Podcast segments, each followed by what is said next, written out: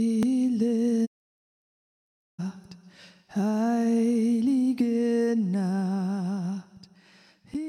Weihnachten, die Geburt von Jesus Christus. Es ist die schönste Zeit, um auf unseren Herrn zu hören. Dennoch vergessen wir in dem Trubel schnell einmal nach oben zu blicken. Sind es die Geschenke, die uns auf Trab halten und all die Menschen, die wir wiedersehen? Obwohl es gerade um Christi Geburt geht, haben wir lange keine Zeit für ihn. Und trotzdem ist es so wichtig, auf den Herrn zu schauen. Darum ermutige dich, hör in dieser Zeit auf Gott. Und was er dir zuflüstert. Stille Nacht, heilige Nacht.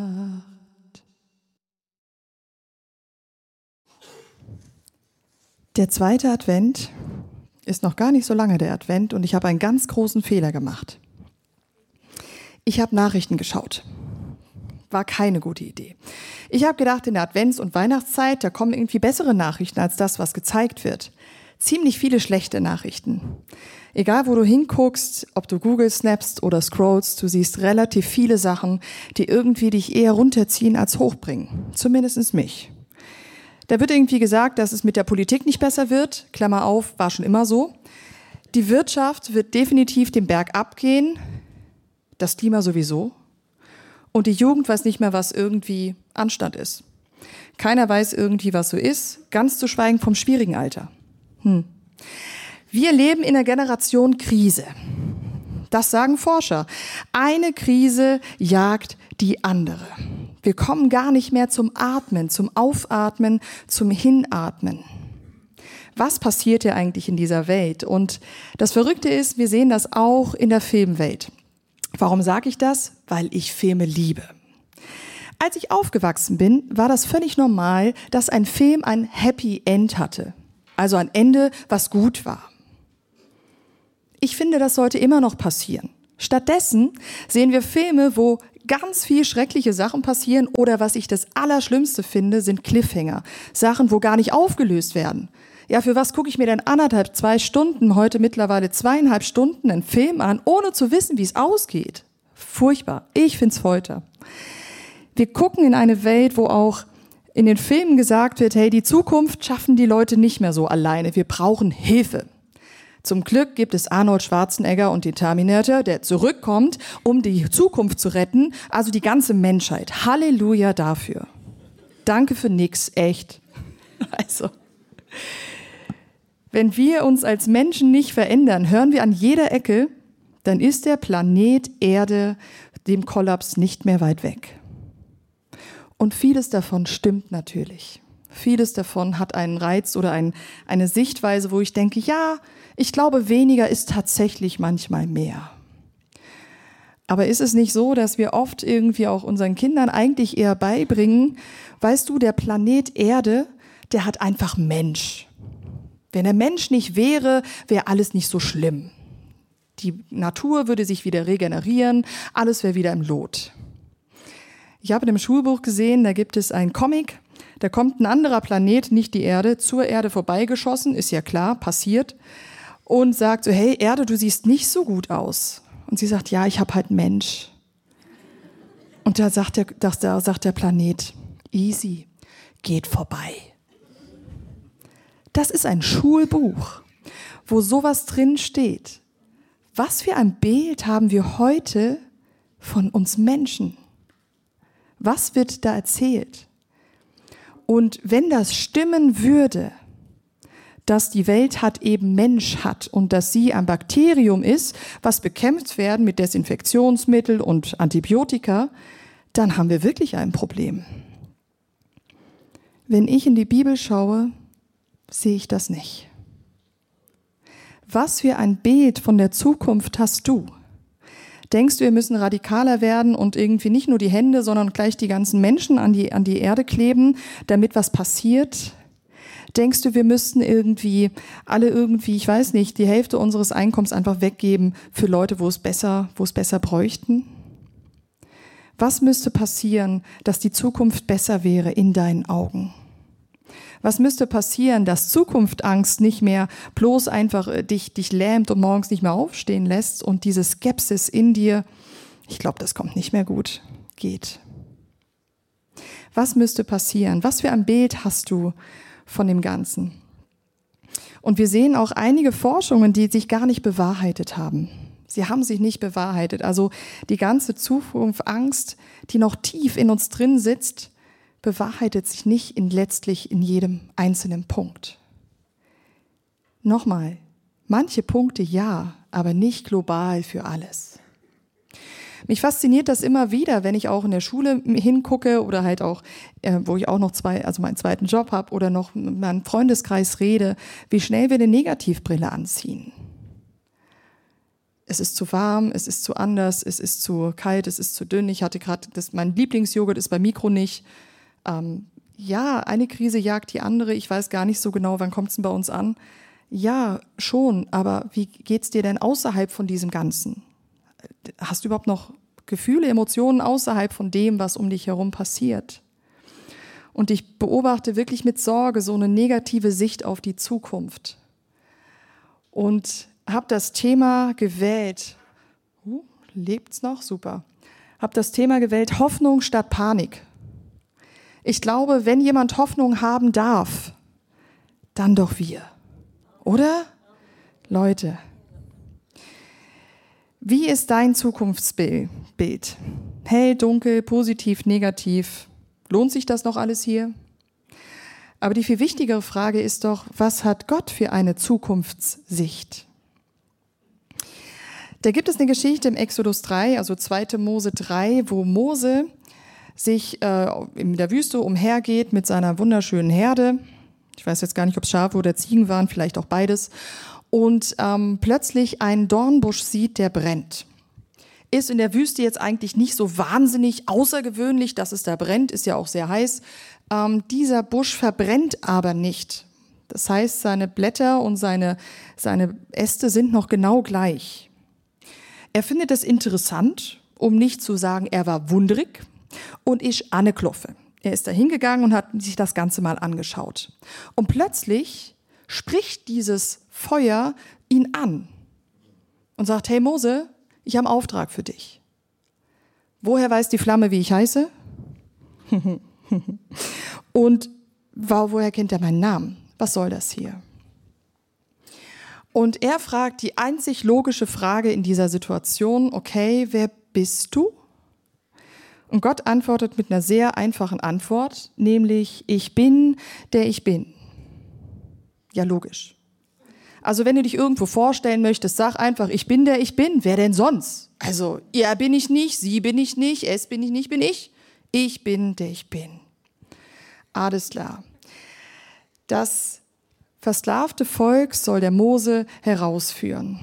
Und der sagt, der Gott, ich bin, der ich bin und sagt es den Leuten, dann machen die, was du sagst. Ich bin, der ich bin, hat dich geschickt. Spannend ist, wenn wir das im Hebräischen anschauen, ist das nicht, ist es eine Futurform. Das heißt, es wird noch ein bisschen komplexer. Da heißt es nämlich dann plötzlich, ich werde sein, der ich sein werde. Was es nicht besser macht, aber der Blickwinkel ist spannend. Man könnte auch sagen, ich bin der, der in jedem Moment von jetzt und in Zukunft da sein wird. Wie stellt sich Gott jetzt hier vor? Als ein Gott der Zukunft. Gott stellt sich hier nicht ein und sagt, du, als ihr noch nicht da wart, war es besser, hatte ich weniger Stress, konnte ausschlafen und weniger Wünsche zu erfüllen. Er sagt, ich bin da in jedem Moment, der kommen wird, egal was kommt. Ich bin da. Religionshistorisch ist das unglaublich spannend zu sehen, weil der Gott der Juden der erste Gott war, der nicht irgendwie aus Chaos Sachen entstanden hat lassen, sondern aus einem Willen und aus einem guten Akt heraus, sondern auch er hat ähm, sich eingelassen, auf die Menschenwelt genauso zu werden wie er Das feiern wir später im Abendmahl noch. Also Jesus, sein Sohn, kam auf die Welt, um uns gleich zu sein. Er hat nicht gewartet, bis wir endlich mal irgendwie so sind wie er, sondern hat gesagt, du, ich komme runter, weil mir ist es wichtig, Beziehung mit euch zu haben.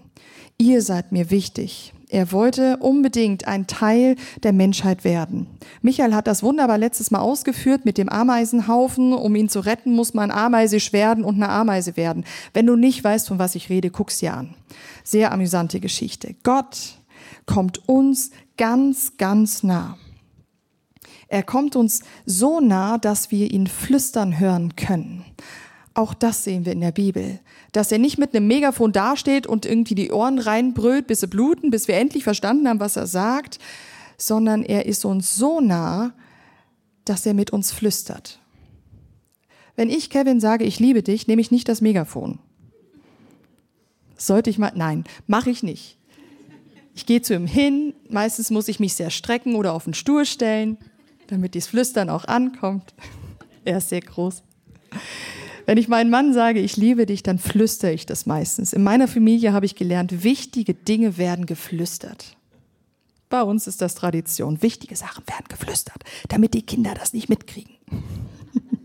Jetzt sind es die Neffen und er braucht keine Rauchzeichen, um mit uns zu kommunizieren oder Megafone oder sonst irgendwelche Handys. Er flüstert zu uns. Er will lange bei uns sein. Man könnte ja sagen, flüstern ist voll gemein. Wenn ich das Kind bin, finde ich das nicht cool, dass die Erwachsenen flüstern. Er macht das nicht, um uns zu ärgern, sondern er macht es aus Liebe. Weil er uns liebt. Denn nur wenn man jemanden liebt, lässt man ihn auch nah an sich ran. Also wenn ich jemanden nicht riechen kann, gibt nicht viele, wo es so ist, dann lasse ich die nicht so an mich ran. Nur die Leute, die ich wirklich mag, dürfen an mich ran, rankommen.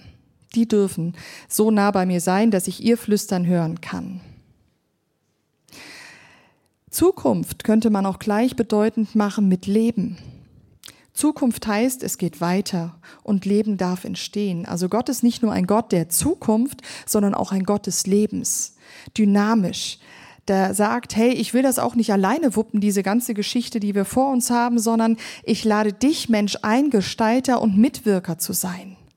Wir gemeinsam gegen den Rest des Universums. Das kommt gut. Das kommt richtig gut. Ich will dich, Mensch, mit dabei haben. Aber er ist nicht so ein Chef, der sagt, okay, hier ist der Auf, hier ist der Auftrag, in zwei Wochen komme ich gucken, ob das geklappt hat, Nein, er ist der Ich bin, der ich bin Gott. Oder ich werde sein, der ich sein werde Gott. Oder der Ich bin der Zukunftsgott. Ich bin bei jedem Moment, wo du bist, mit dabei. Und wir machen das gemeinsam, nicht einsam. Die Zeit hat gezeigt, bei den Israeliten, es ging eine Zeit lang recht gut, so die Israeliten und der Ich bin, der Ich bin Gott war eine ganz gute Geschichte und irgendwann gab's Knatsch. Wie in jeder Beziehung auch. Es gab einfach Knatsch. Das Volk wollte zurück aus Ägypten. Da kamen sie nämlich her. Ägypten war das Land, wo sie, ähm, wo sie versklavt worden waren, wo sie rausgeführt worden waren, weil Gott sagt, hey, ich will euch in Freiheit sehen und nicht mehr als Sklave. Und die haben gedacht, die Israeliten, wir gehen wieder zurück nach Ägypten, weil da gibt's besseres Essen, ganz klar. Vor allem gibt es reichhaltigeres Essen als hier. Die hatten nämlich immer nur Manna bekommen und ein paar Tauben oder andere Viecher. Wir hatten definitiv, äh, die Jugend war noch netter, ganz klar. Politik war auch nicht so schlecht. Wirtschaft war definitiv am Boomen. Wir gehen wieder zurück. Was soll das? Was machen wir hier eigentlich noch? Warum gehen wir nicht einfach wieder zurück? Es war alles, alles, alles besser. Dieses früher war alles besser, das liest man nicht nur von, ein, von alten Generationen oder singen nicht nur die Wise Guys oder sind nicht irgendwie Sachen, die man gelesen hat, sondern man hört es auch heute immer noch wieder. Früher war alles besser.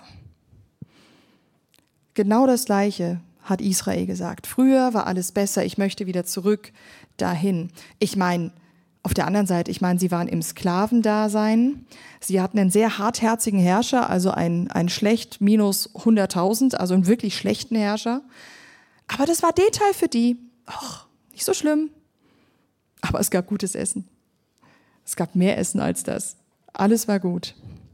Wenn man jetzt überlegt, an Ägypten denkt und sich überlegt, okay, für was sind die bekannt? Genau, für die Pyramiden. Was ist der Zweck von so einer Pyramide? Dass sie gut aussieht? Dass man, wenn man ganz oben steht, höher steht als der Rest der Welt? Es ist ein Grab. Eine Pyramide ist ein Grab und die Ägypter, die lebten ein Leben komplett ausgerichtet auf das Jenseits, auf das Leben nach dem Tod. Komplett. Ihr ganzes Leben galt, das Leben danach irgendwie vorzubereiten, gut zu machen. Da war nichts mit Friede, Freude, Eierkuchen danach. Wir mussten hart arbeiten, damit wir es später gut haben werden. Schaffe, schaffe, Häusle baue, aber halt ziemlich lange.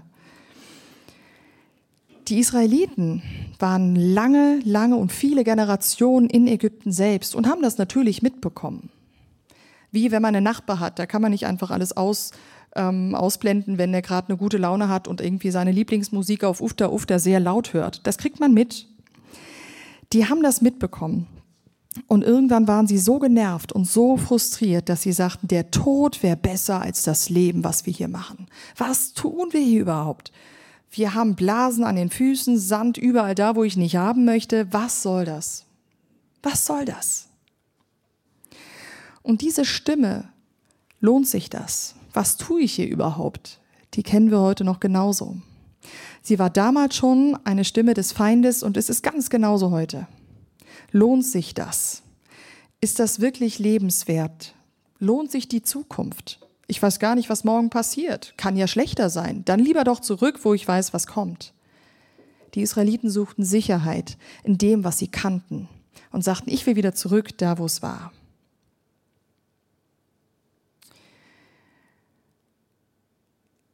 Sie waren so demotiviert, unter anderem, weil sie ein paar Leute ausgeschickt hatten in das Land, was für sie bestimmt war, und die kamen zurück und haben ein paar, also ein paar waren ganz positiv beeindruckt und sagten, jo, schaffen wir, lass uns gehen. Ein Großteil sagte, hey, total gefährlich. Ultra, ultra, ultra gefährlich. Da würde ich keine zehn Pferde bringen mich dahin und meine Familie auch nicht.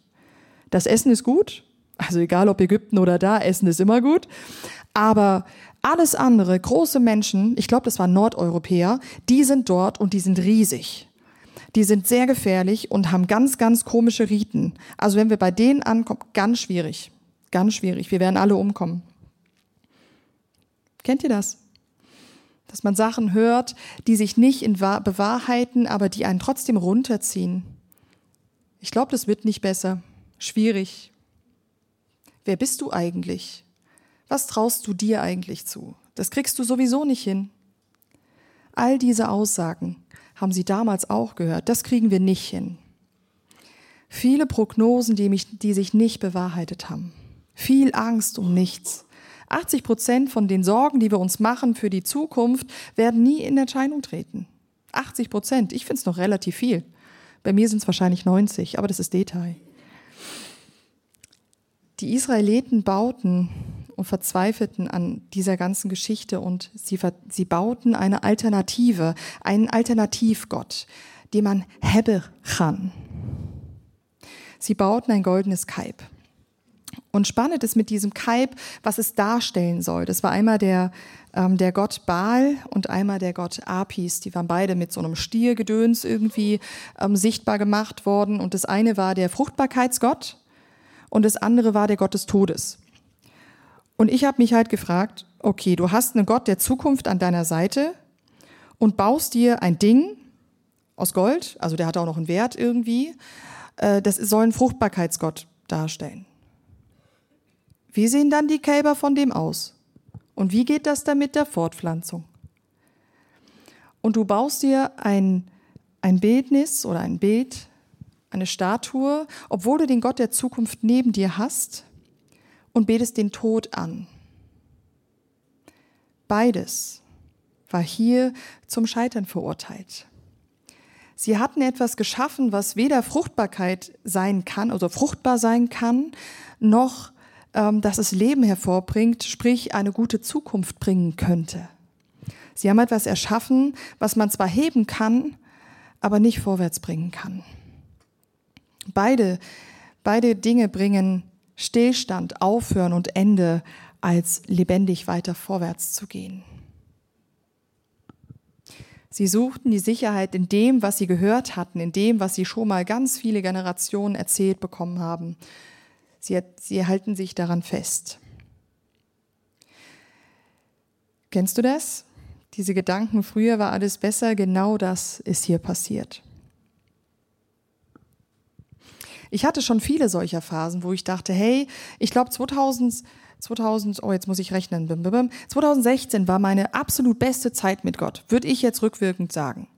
Er würde das definitiv nicht sagen, aber ich würde sagen, das war die coolste Zeit, wo ich wirklich eine gute Zeit hatte. Mit 25 habe ich meine Jugend nachgeholt, weil ich viel, viel krank war in meiner Kindheit. Das war auch nicht so schlecht. Also wenn man älter wird, wird es auch nicht irgendwie besser. So. Wenn ich zurückschaue, sehe ich sehr viel mehr Besseres. Wenn man zurückschaut, hat man diesen typischen goldenen Blick, ja, das war alles viel, viel besser. Ein äh, Junge, den ich mal begleitet habe, der war echt der Knaller. Der hat eine, also Deutsch war nicht so sein Fach. Ne? Kann ich verstehen, aber gut. Und äh, hat einen neuen Lehrer bekommen und sagte in der ersten Woche, boah, mein Lieblingsfach ist Deutsch. Der ist so cool. Eine Woche später gab es Hausaufgaben. Ihr könnt es euch vorstellen. Der ganze Tag ist versaut. Im Fall, ich will den Alten wieder zurück. Klammer auf, beim Alten hat er nichts gemacht. Der hat wirklich nüt gemacht. Da habe ich gesagt, du, beim Alten hast du jetzt nicht so. Doch, ich habe mich immer gemeldet. Es war alles gut. Der war voll nett. Alles war super. Eine Woche. Da kann man bei den Israeliten sagen, okay, da waren mehrere Generationen. Immerhin, immerhin. Aber wie kommen wir aus diesem Gedankenstrudel eigentlich raus? Wie kommen wir da raus aus diesem, hey, früher war alles besser und die Zukunft, mh, hm, angezogene Handbremse? Was kann uns helfen in dieser Zukunftsprognose, auch wenn sie dunkel gezeigt oder gezeichnet wird und natürlich viele Krisen gerade da sind? Wie können wir trotzdem nicht in Panik ausbrechen, sondern in hoffnungsvollem Jubel ausbrechen? Wie geht das? Ich habe fünf kleine Hilfen mitgebracht. Die Liste ist nicht vollständig. Wenn du noch Tipps hast, komm gerne zu mir. Ich bin sehr offen für sowas. Es ist so, dass ähm, wir wissen dürfen, auf uns wartet Gutes. Wir dürfen das zutiefst wissen. Warum? Je, äh, der, der Mose fragte Gott, okay, alles klar, ich muss, also bei dieser Dornbusch-Geschichte, okay, ich muss, ich muss ein Volk rausbringen, aber yes, but how? Also wie geht's denn? Und Gott sagt, ich komme mit dir. Das war nicht meine Frage, das ist schön, dass du mitkommst, aber wie bringen wir die raus? Das Wie ist ja hier gerade eine sehr wichtige Entscheidung. Er sagt, hey, kein Problem, lauf los, alles wird gut, ich bin mit dir. Gott gibt dir kein goldenes Ding in die Hand, um dir zu zeigen, wie du etwas lösen kannst. Er wird dir nicht sagen, du wirst es so und so und so und so und so und so und so machen. Manche Ausnahmen bestätigen die Regel, alles gut, aber er gibt dir nichts in die Hand, wo du dich hebe kannst, wo er ermutet dir genau das zu, Glauben zu, Hoffnung zu, Zukunft zu. Zu leben ist nicht das einfachste der Welt. Definitiv nöt. Ich glaube, das können wir alle sagen. Aber zu wissen, dass der Zukunftsgott an deiner und meiner Seite steht und der sagt, ich bin in jedem Moment, egal wie finster er sein soll, bin ich mit dabei lässt auf was Gutes hoffen. Der zweite Punkt, ich habe schon erwähnt, die Israeliten sind lange durch die Wüste gelaufen, sie haben für jeden Tag Essen bekommen, Versorgung bekommen. Die Wüstenwanderung war nicht kein Zuckerschlecken. Spannend ist, wir haben in unserer Sprache auch ein Geschenk für jeden Tag bekommen. Datum bedeutet Geschenk. Es bedeutet, dass jeder Tag ein Geschenk ist. Das bedeutet, ich bekomme die Kraft für heute und nicht schon für in zehn Jahren. Das bedeutet, der Versorgergott, der deinen Namen kennt, Übrigens in der hebräischen Sprache war es ein Zustehen zu dem Kind, was da ist, wenn es den Namen, wenn der Papa den Namen ausgesprochen hat, dann hat er es versorgt. Das war seine Pflicht und auch sein, sein Wunsch, dieses Kind versorgen zu dürfen. Wenn Gott deinen Namen kennt und weiß, wer du bist, darfst du dich darauf verlassen, dass er weiß, was du brauchst für heute. Also sammel das für heute und das Morgen wird schon kommen. Früh genug, spätestens in 24 Stunden. Der dritte Punkt ist, nicht alles glauben, was du hörst, siehst oder liest oder scrollst. Nicht alles, was du heute siehst und scrollst und liest, ist das, was auch Wirklichkeit ist. Es ist relativ simpel. Nicht auf jeden Zug aufspringen. Erstmal gucken, was kommt. Und wenn du merkst, es tut dir zu viel zusetzen, schalt's ab und geh weg. Lob lieber Gott mit Liedern. Mein Lieblingspunkt 4 ist Gott immer wieder den Ball zu spielen. Ich habe das relativ häufig, dass ich sage, Dad, ich will jetzt schlafen. Die Probleme, die in meinem Kopf sind, gebe ich dir jetzt gerade mal hin. Das ist jetzt dein Problem. Ich bin gespannt, wie du sie lösen wirst. Ich weiß es nöt. Viel Spaß. Gute Nacht. Meistens hilft's. Meistens hilft's. Gib das, was dich belastet, was dir ist, Gott ab. Wie geht das? Indem du dich hinsetzt und sagst, Gott, hier bin ich. Ich gebe dir das, was mich belastet, ab, weil ich weiß, dass du größer bist als das, was um mich herum passiert und größer als meine Gefühle. Es hat mit dem Willen zu tun. Ich will es dir abgeben und ich gebe es dir gern, weil ich weiß, du machst das gut. Wir lesen in der Offenbarung, als Johannes äh, Jesus begegnet ist in einem Bild, der hat sich völlig erschreckt und hat sich erstmal niedergeworfen, weil er gesagt hat, oh wei, oh wei, alles viel zu schlimm. Da bückt sich Jesus und legt die Hand auf seine Schulter und sagt, alles gut, ich bin da.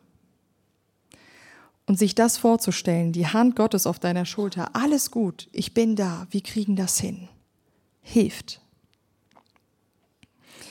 Der fünfte Punkt, natürlich sind wir in der Serie Gott flüstert. Wie können wir das Flüstern hören? Wie können wir es hören? Und ich habe ähm, aus Galater 5 euch die Kennzeichen mitbekommen, mitgebracht, wie du Gottes Stimme hören kannst. Und zwar sagt er, der Geist Gottes, also Gott gibt Liebe, Freude, Frieden, Geduld, Freundlichkeit, Güte, Treue, Nachsicht und Selbstbeherrschung. Paulus nennt diese Sachen, die hier aufgelistet sind, Früchte. Wenn wir jetzt in diesem Bild von diesen Früchten bleiben, dann kann ich dir sagen, alles, was du denkst, fühlst und wie du handelst, das auslöst, das schmeckt nach Gott. Wenn du das in dir drin hörst, dann flüstert Gott dir das zu. Alles, was dich liebevoller macht, freundlicher macht, friedlicher macht, geduldiger macht, freundlichkeitlicherer macht, gütiger macht, treuer macht und nachsichtiger macht, das ist er. Er ist es, der dich weiterbringen möchte. Da steht nicht, ich will, dass du mehr hast, dir Sorgen mach, Angst hast, ungeduldig bist, plafft, egoistisch oder untreu bist. Da steht, ich will, dass du Liebe, Freude, Frieden erlebst, Geduld, Freundlichkeit, Güte gibst und Treue, Nachsicht und Selbstbeherrschung fühlst. Das ist das, wie Gott liebt und gibt und redet. Gott stellt sich vor als ein Gott der Zukunft. Er stellt sich vor als jemand, der in jedem Moment deines Lebens mit dabei ist in jedem Einzelnen. Egal wo du stehst, er ist da. Er liebt das Leben und er liebt es, anderes aufblühen zu sehen. Und er sagt es sogar beim Namen im Galater 5, Vers 22 mit dieser Auflistung. Er will, dass du all das erlebst und sehen kannst und hören kannst. Alle Stimmen, die in dir drin sind, die dich anklagen, die dich schuldig sprechen, die dich verraten, die sagen, du bist es nicht wert, sind nicht die Stimme des Zukunftsgotts. Er sagt, ich liebe dich, egal wo du stehst. Er sagt, ich bin mit dir, da wo du bist. Er sagt, ich kenne deinen Namen und nehme Verantwortung für dich, wenn du das willst, damit du versorgt bist an Körper, Seele, Geist. Ich will dir Freiheit schenken.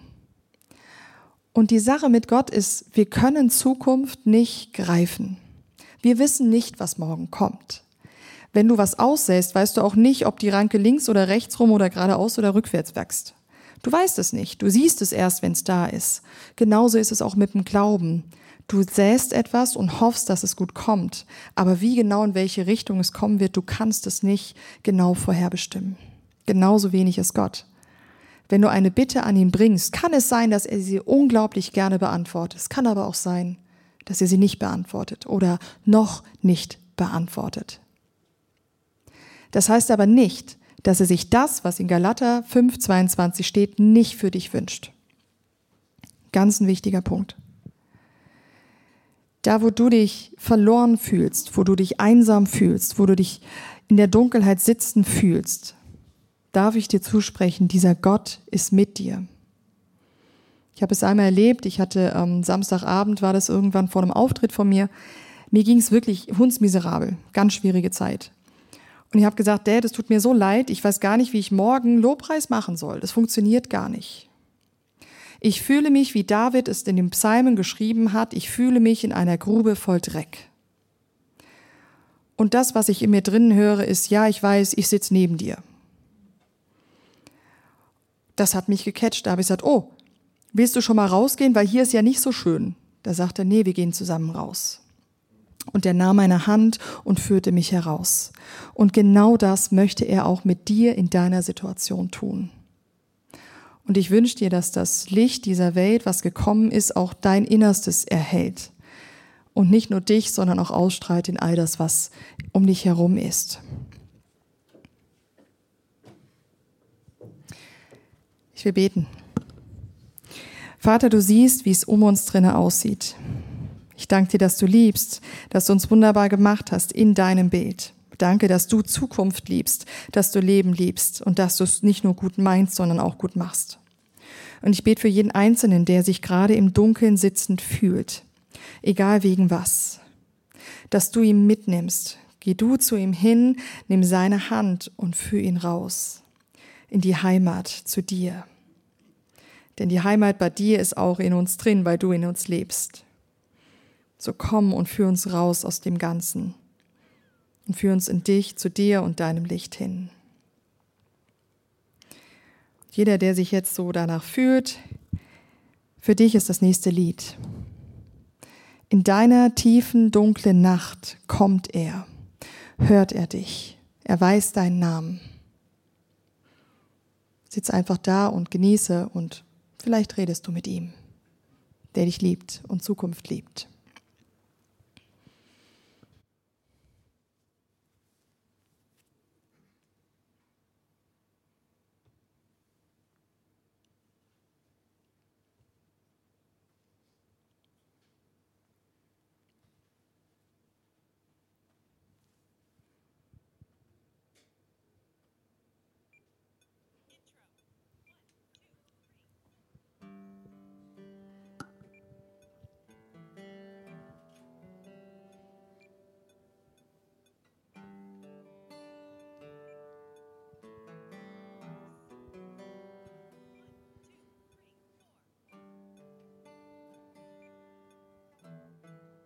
Mm-hmm.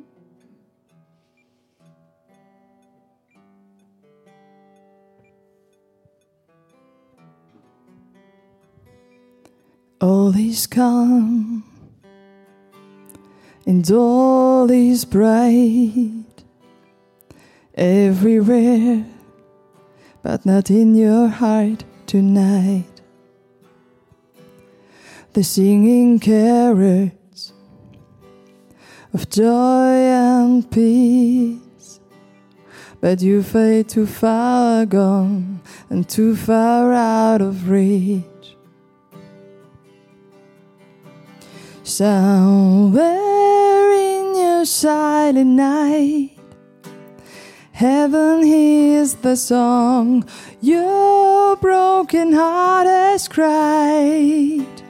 Is here, just lift your head, the lovers come to find you somewhere in your silent night from heaven's light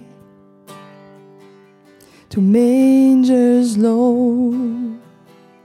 There is no distance, the Prince of Peace won't go. From manger low to carry sin. When your pain runs deep, his love runs deeper still. He has always loved you tight, and He always will. Somewhere in your silent night, something sing a song. Your broken heart has cried. Hope is here, just lift your head, for love has come to find you somewhere in your silent night. Bring your heart lift your heart.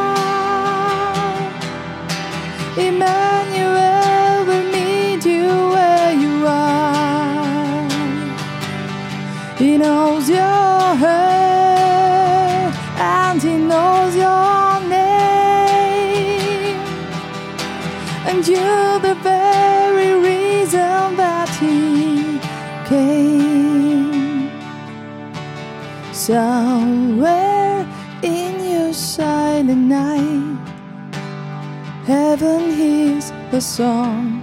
Your broken heart is crying. Hope is here, just lift your head, for love has come to find you somewhere in your silent night. Love will find you.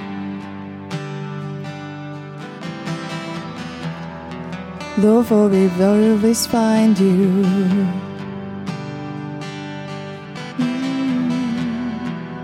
His love will find you.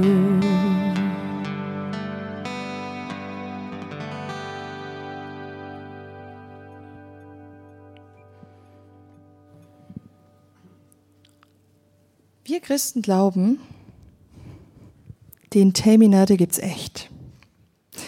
Es war nicht Ani, der runterkam, es war Jesus Christus, der runterkam der unseren Namen rief und in die Dunkelheit kam und den aus einer Jetztzeit Gottzone zu uns kam, um uns dahin zu bringen, wo er ist, den Weg frei zu machen.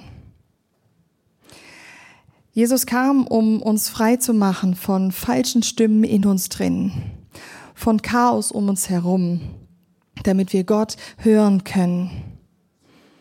Er hat Gutes mit dir im Sinn und kennt dich. Er will dich frei machen. Wenn du das glaubst, dass er, was wir an Weihnachten feiern, auf die Welt kam und den Sieg feiern wirst, den er am Kreuz getan hat durch seinen Tod, dann darfst du mitfeiern. Du darfst mit jubeln und du darfst auch mit den Sieg in der Ringenschaft nehmen und sagen, yo, so ist es. Hinten gibt es ein paar Stationen, wo ihr das Abendmahl bekommt. Denn das ist eine Gnadengeschichte. Das bedeutet, du kannst nichts dafür tun. Es ist ein Geschenk. Wie an Weihnachten auch. Da sagt man Danke und nimmt es. Du darfst dorthin und dir was abholen, wenn du daran glaubst, dass er, der die Liebe selbst ist, mit dir ist. Wir lesen in Offenbarung 1, wo ich schon vorhin kurz erzählt habe, mit ähm, dem Johannes, der Jesus begegnet, der Angst hatte, große Angst hatte, was Jesus zu ihm sagte. Als ich da also vor ihm lieg, lag, sagt Johannes, legte er seine rechte Hand auf mich und sagte, fürchte dich nicht, denn ich bin der Erste und der Letzte und ich bin wahrlich der Lebendige. Ich war tot, doch nun lebe ich für immer und ewig und ich habe Macht über den Tod und das ganze Totenreich. Fürchte dich nicht, Kind, ich war tot, aber nun lebe ich in Ewigkeit. Das, was Jesus zu Johannes damals sagte, sagt er genauso zu dir heute. Genau das Gleiche. Er tut auch das Gleiche, indem er die Hand auf dich legt und sagt, es ist gut da, wo du bist. Ich bin mit dir. Wir wollen jetzt in die Abendmahlzeit reingehen mit Worship. Und bevor wir das machen, bete ich noch. Steht bitte dazu auf.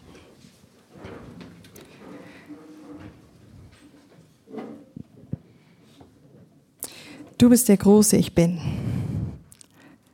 Ich danke dir für dein Kommen und Dasein, dein Mitgehen und Helfen. Ich danke dir für deine Hand, die auf uns liegt und Stellvertretend von Jesus darf ich euch seinen Namen, Jesus Christus, auf euch legen, der euch begleiten möge, nicht nur heute, sondern auch später noch. Er sieht dich, wo du bist und nimmt gern deine Hand. Also nimm die Hand, die er dir zustreckt, dass er dich rausführen kann. Danke hast du das alles für uns getan aus Liebe, dass wir eine gute Zukunft haben dürfen. Danke liebst du und danke bist du. Und so geht hin und seht und schmecket, wie freundlich der Herr ist. Nicht nur zu den Leuten damals, sondern auch zu uns heute und zu dir. Amen.